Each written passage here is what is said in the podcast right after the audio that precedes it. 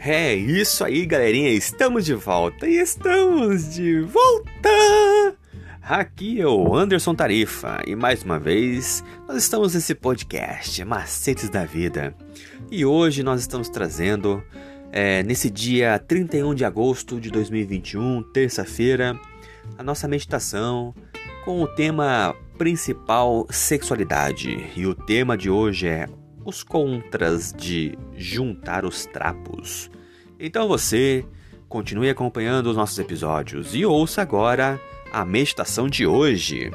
Então, estudos mostram que, caso parceiros que apenas moravam juntos se casassem, apresentam taxas mais altas de divórcio, de instabilidade emocional, social e níveis gerais mais baixos de felicidade durante o casamento.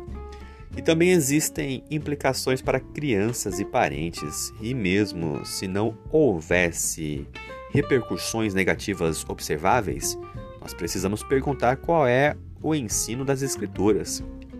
Para aqueles que nasceram de novo em Cristo, Paulo ensina lá em 1 Coríntios 6, do 18 ao 20, que os pecados sexuais são contra o próprio corpo visto que os cristãos foram comprados pelo sangue de Cristo. O comportamento sexual deles revela o valor que atribuem ao sacrifício e ministério de Cristo por eles. Quando se trata de morar junto, não há reconhecimento de Deus como Criador, Redentor ou Senhor sobre o indivíduo, o casal ou seus corpos. Trata-se de uma licença aberta e os envolvidos acabam prejudicando ou pecando contra o próprio corpo. Alguns argumentam que, com os benefícios da coabitação, podemos entrar no casamento conhecendo melhor a outra pessoa, mas esse e outros argumentos semelhantes incluem pressuposições e pontos de vista antibíblicos.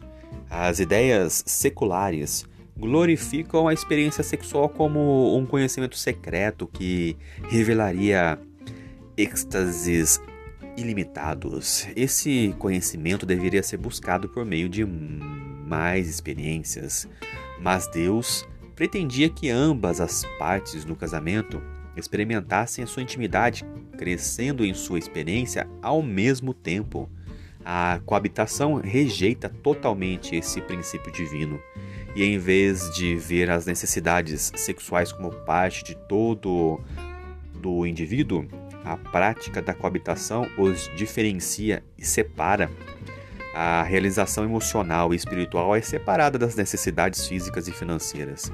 A verdadeira realização vem por meio de uma perspectiva integral, na qual Deus abençoa o indivíduo, o casal, marido e mulher, suas mentes, corpos e habilidades espirituais, todo o pacote, por meio de sua presença santificadora. Vamos pensar um pouquinho agora. Como morar junto preenche apenas parcialmente as necessidades de intimidade sexual? É isso aí, galerinha. Por hoje é só, infelizmente acabou. Se essas meditações fazem algum sentido para a sua vida ou de alguma forma fazem você crescer um pouco mais, compartilhe com seus amigos, os seus entes queridos, mande para eles para que eles possam ouvir também.